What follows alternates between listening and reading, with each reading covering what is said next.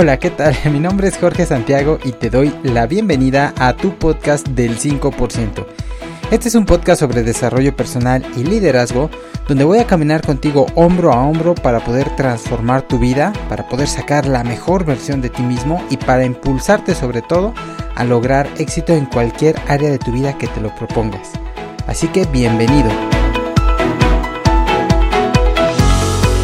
Hola, ¿qué tal? Te habla Jorge Santiago y te doy una muy cordial y calurosa bienvenida a este podcast.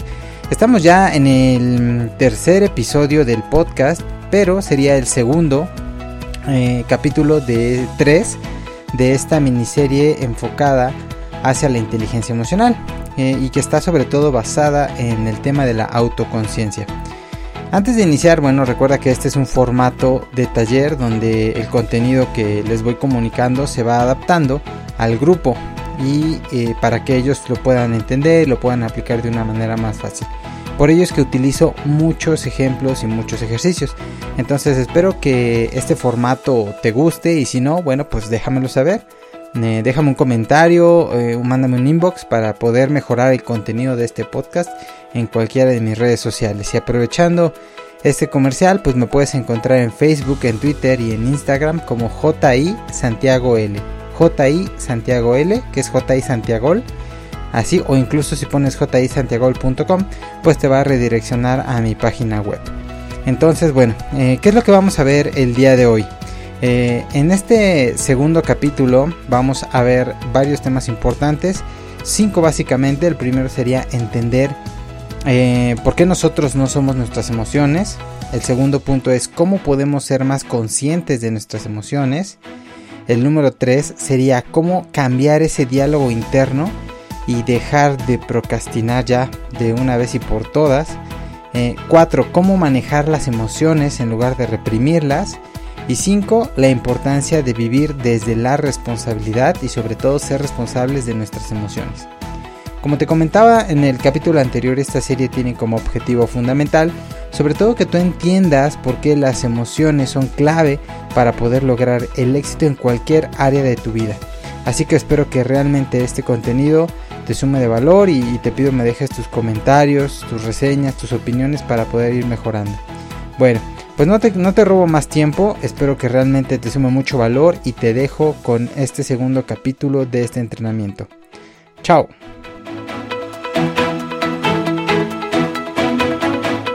Nuestras emociones revelan nuestras creencias y emociones, que es lo que veíamos acá, ¿no? Nuestras emociones o como tú actúas es el síntoma, como dice Quique Torres. O sea, lo que estamos viendo es el síntoma, no es el origen. Por eso es que si tú quieres cambiar una actitud negativa o una actitud pesimista o una actitud que simplemente no te desagrada, incluso puede ser alegría llevada al extremo, o sea, afecta a tus relaciones, afecta a tu percepción de la vida, afecta las decisiones que puedas tomar por un exceso de optimismo.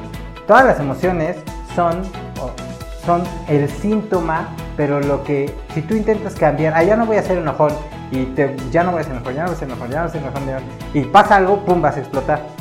¿Por qué? Porque intentar cambiar un hábito, o intentar cambiar una conducta, no funciona porque es el síntoma. Es como si te duele, si tienes una infección, te cortaste y todo, y nada más tomas paracetamol, te va a quitar el dolor, pero la infección sigue y si te va a gangrenar el brazo y hasta te lo van a tener que mochar o te puedes morir de una infección porque estás atacando el síntoma. Entonces, tenemos que aprender a ser conscientes que hay algo que está desencadenando, está disparando esa actitud. Las emociones están determinadas por lo que conoces y eso lo dice, ¿cómo se llama el pastor este? Sugel Michelin. Sugel Michelin, no, no sé cómo se pronuncia.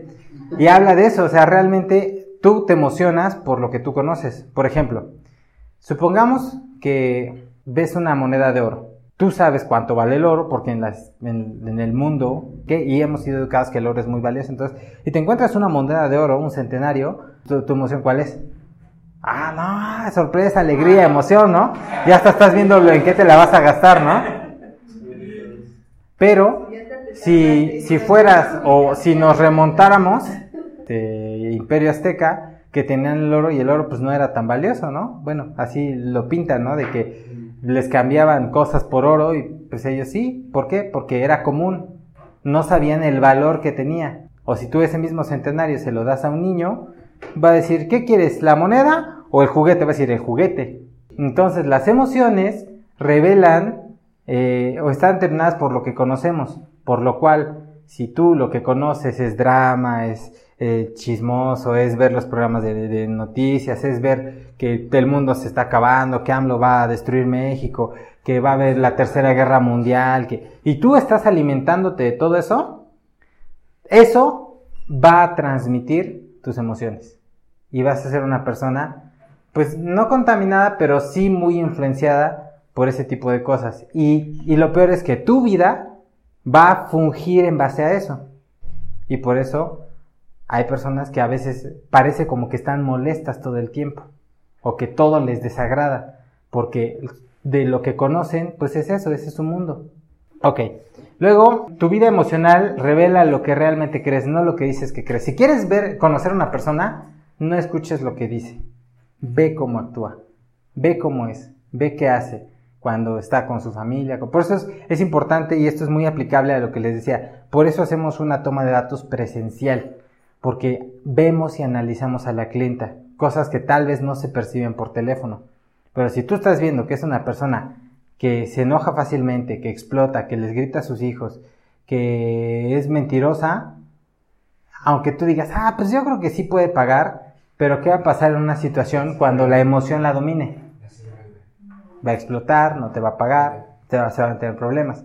Entonces, por eso es importante que ustedes aprendan esto, no solamente para conocerse a sí mismos, para ser autoconscientes, sino para poder observar a los demás. Acuérdate, tu vida emocional revela lo que realmente crees, no lo que tú dices que crees. Tú podrás decir misa, pero lo que tú haces habla más fuerte de lo que tú dices. ¿Sale? Ahora, ¿Qué pasaría si perdieran el trabajo, si pierdes a tu familia, si pierdes tu casa, tu auto, o sea, o si pierdes incluso una parte de tu cuerpo? ¿Dejas de ser tú? Tú eres este, esta es tu esencia. Y acuérdate que el cuerpo, pues es algo físico, temporal que se va, pero la esencia de lo que tú eres, eso no cambia. Cambia porque tú permites que situaciones externas te digan que no tener un brazo, que no tener una pierna, te, haga sentir mal. Y si tú lo crees, tú vives con ello. Vi apenas una imagen de un, una persona de la construcción que no tiene pies y está montada como en un, este, ¿cómo se llaman esas estructuras de metal que ponen? Andamios. Andamios. Y está haciendo un muro, sin pies. Es una persona que, aunque la situación externa le dice, él, su creencia es, no puedo, o sea, mi vida, mi familia depende de mí, no puedo tirarme y, lamerme las heridas. Tengo que salir, tengo que trabajar, tengo que echarle ganas porque tengo familia. Y son sus creencias, que es lo mismo que alguien que a lo mejor no le faltan los dos, le falta un pie y ya está pidiendo nada más, ¿no? Limosna. ¿Por qué? Porque es más cómodo, porque la situación, sus creencias, la persona ha pensado que la vida es injusta y que por eso le tocó vivir así y entonces por consecuencia le corresponde hacer eso. Pero todo está acá. O sea, el éxito o el fracaso en la vida, en tus metas, en tus proyectos, en tus emociones, en tu matrimonio, en todo, está acá. Al final de cuentas, nada te puede influenciar de una manera si tú no lo permites. Por eso nadie puede hacerte sentirte mal si tú no lo permites. Y sí, pero si, por ejemplo, yo que tenía sobrepeso, te dicen es que estás gordo, es que no sé qué, es que no sé cuándo, y no te quedan los pantalones y se burlan y todo. Si tú te enfrascas en eso y decides creerlo y lo haces tu realidad, mueres gordo. Pero si dices no, el sobrepeso es una condición física que puede ser cambiada. La pregunta es cómo. Ah, ok, fácil. Hacer esto, hacer esto, dejar de hacer el otro, y pum. Simplemente es tomar acción. Hay veces que personas viven situaciones fuertes emocionalmente y se casan con ello y lo adoptan como una parte de sí. No sé si les ha pasado a alguien que, por ejemplo, es una persona que es muy melancólica porque hace 20 años sus papás le dijeron o se murió su mamá o la abandonaron o algo y entonces ella tomó esa situación como una identidad y entonces decidió regir su vida en base a esa emoción. O sea, digamos que si fuera el, el Inside Out, el, agarró a tristeza y la puso en la corona y a los demás los mató, los hizo chiquititos. Y dijo, solamente tú vas a gobernar mi vida. Y vive así la vida, eso es lo peor, que así vive, vive triste y todo lo que pasa y todo lo que cuando algo pasa en su vida que es desagradable, dice, ya ves, es que yo soy así, es que así soy, es que yo, a mí de por sí me pasan estas cosas. Entonces refuerza más la creencia de que su situación está fuera de... Y esta vida me tocó vivir, ¿no? Ajá, esta vida me tocó vivir. Los que, por ejemplo, sus papás en algún momento no, no, no vivieron bien, se separaron y después tú cuando eres adulto tienes tu familia y le pasa lo mismo, dices, ah, es que me pasó porque mis papás eran disfuncionales. Yo por eso soy así, porque no, no voy a tener una vida feliz. Y no es mi culpa. Mi familia es disfuncional y la tuvieron mis papás. Ajá. Entonces ahí estás adoptando Exactamente. algo que realmente no es cierto. Porque eh, tú, tú decides sobre tu vida, tus emociones, y es lo que te tocó vivir porque tú lo estás decidiendo. Es como, yo escuchaba que decía, bueno, si alguien de mi familia, si mi matrimonio se acaba, lejos de echarle la culpa al marido, porque ahí el problema es de dos, no es de uno, siempre va a ser de dos. Entonces, eh, a veces la persona más egoísta es la que por ego dice, ah, es que mi marido, mi marido me engañó, mi marido esto, mi marido el otro, mi marido el otro. Pero ajá, pero tú qué hiciste? Seguramente tú, también hiciste algo que influenció que tu marido hiciera eso. Exactamente. Entonces, si tú quieres aprender a ser una persona madura y con tus emociones más acertadas, tienes que pagar por tus acciones. Acabas de dar en el clavo que va a ser el parteaguas para la siguiente clase, que es vivir desde la responsabilidad. Toda persona que vive desde el victimismo es todas las personas que dicen, yo no tengo la culpa, a mí me tocó vivir esta vida, es que mis papás fueron así, es que no es mi culpa que haya pasado esto, es que, ¿por qué me tocó vivir así? ¿Por qué eso? ¿Por qué el otro? Él tiene la culpa, tú tienes la culpa, la economía tiene la culpa, el, el gobierno tiene la culpa. Entonces vives desde el victimismo y tú le estás dando a la gente la, la, el poder para que ellos tomen decisiones sobre tu vida. Pero no nos gusta vivir desde la responsabilidad porque tienes que asumir que todo lo que te pasa hasta el día de hoy es responsabilidad tuya. No, pero es que yo iba manejando y me chocaron. Tú decidiste pasar por esa calle. No, pero es que es la calle por la que paso en el trabajo y siempre me tocó pasar a esa hora. Pudiste haber hecho una escala diferente, pudiste haber pasado. O sea, al final de cuentas, directa o indirectamente, tú eres el responsable de tu vida. Bueno o malo, tú eres el responsable.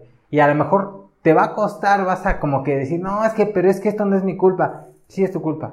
Hubo algo que hiciste o dejaste de hacer que, que desencadenó, no tal vez en una acción pronta, pero en una acción a largo plazo. Si hay algo que tú dices, es que esto sí no es mi culpa y mira, y te, me lo explicas y todo, te lo compro, pero al final de cuentas no es tener la razón, porque podrías tú buscar mil y un razones lógicas del por qué no es tu culpa, pero eso en qué te suma, ¿te ayuda? ¿Te hace sentir más libre? ¿Te hace sentir mejor? ¿Te hace vivir una mejor calidad de vida? No. O sea, el vivir desde la responsabilidad es una decisión que tomamos, que nos empodera a poder tomar el control de nuestra vida. Algo, esta frase me gustó mucho que dice, la calidad de mi vida es la calidad de mis emociones. Dependiendo de las emociones que tú tengas, va a ser la calidad de vida que tú tomes. Ok, entonces, bueno, ¿cómo ser conscientes de nuestras emociones? Ya estamos cerrando. Esto es, digamos, la parte más práctica.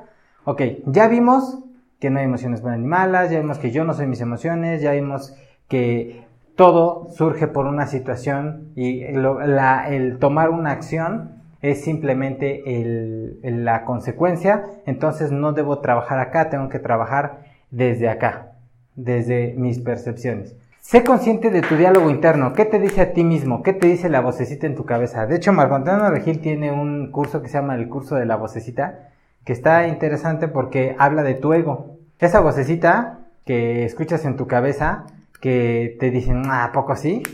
O dicen, ah, choro. O hay una que está en el psicólogo, un meme que está en el psicólogo, una persona, y le dice eh, a la persona, ¿escucha voces en su cabeza? Y se escucha la vocecita que dice, no, dile que no, no. Entonces, esa de cuando dices, ese diálogo interno, todo el tiempo estamos platicando con nosotros mismos, todo el tiempo, para bien o para mal, todo el tiempo, todo el tiempo, todo el tiempo. Todo el tiempo, incluso cuando duermes. Y es más peligroso todavía. Porque se apaga tu conciencia.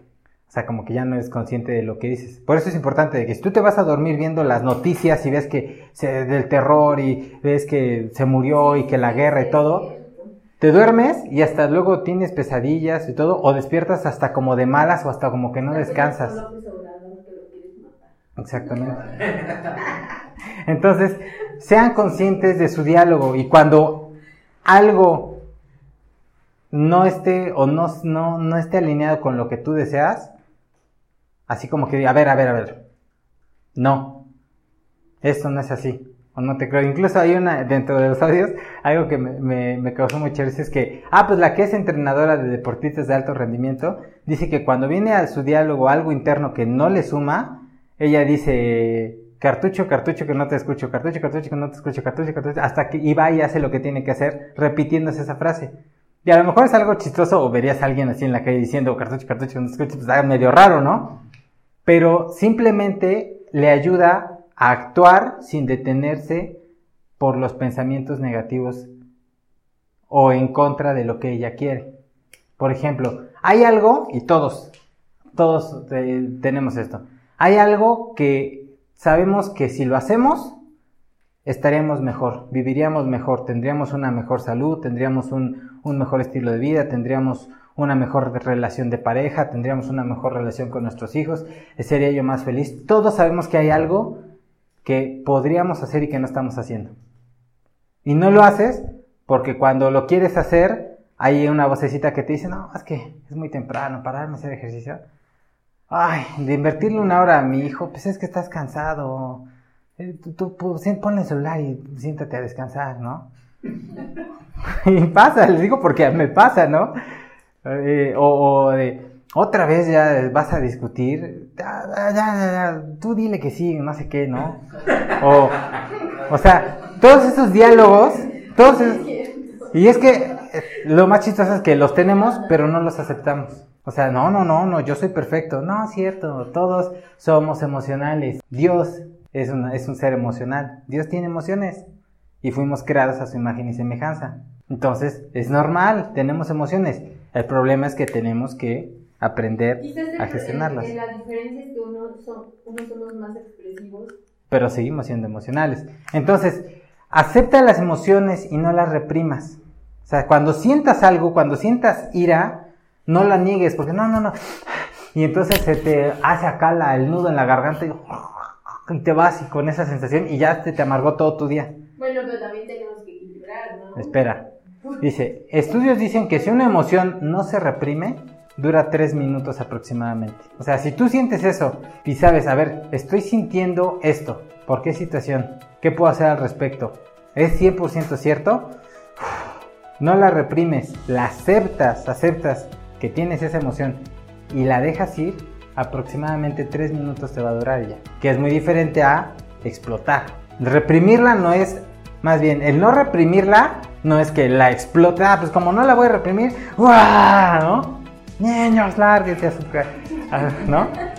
Toma responsabilidad por cómo te estás sintiendo. Acuérdate, la responsabilidad de cómo te sientes es tuya.